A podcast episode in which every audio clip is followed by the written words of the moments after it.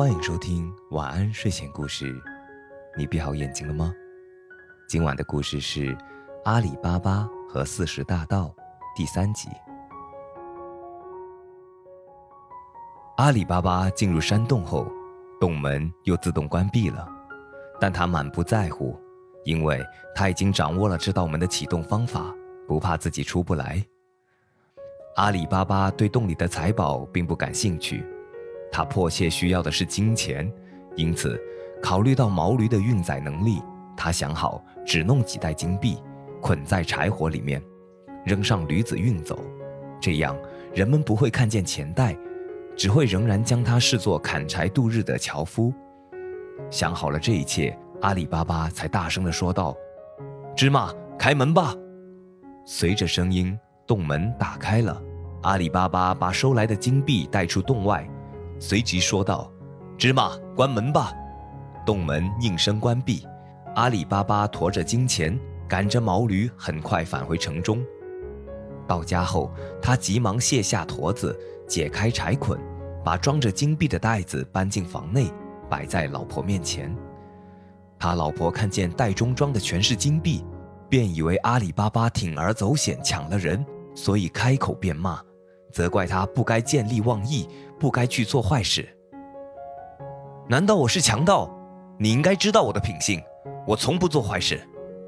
阿里巴巴申辩了几句，然后把山中的遭遇和这些金币的来历告诉了老婆，之后把金币倒了出来，一股脑的堆在他的面前。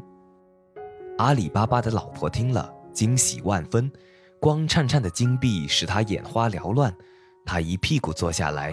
忙着去数那些金币，阿里巴巴说：“瞧你这么数下去，什么时候才能数完呢？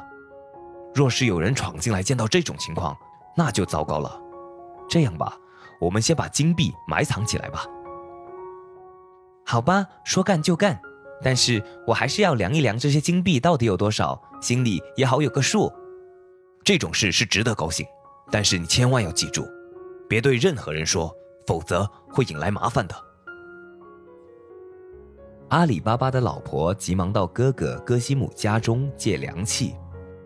戈西姆不在家，他便对他老婆说：“嫂嫂，能把你家的凉气借我用一下吗？”“行啊，不过你要借什么凉气呢？”“借给我小斗就行。”“你稍等一下，我这就去给你拿。”戈西姆的老婆答应了。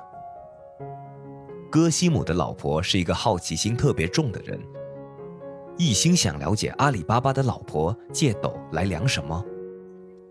于是他在斗内的底部刷上一层蜜蜡，因为他相信无论量什么，总会沾上一点在蜜蜡上。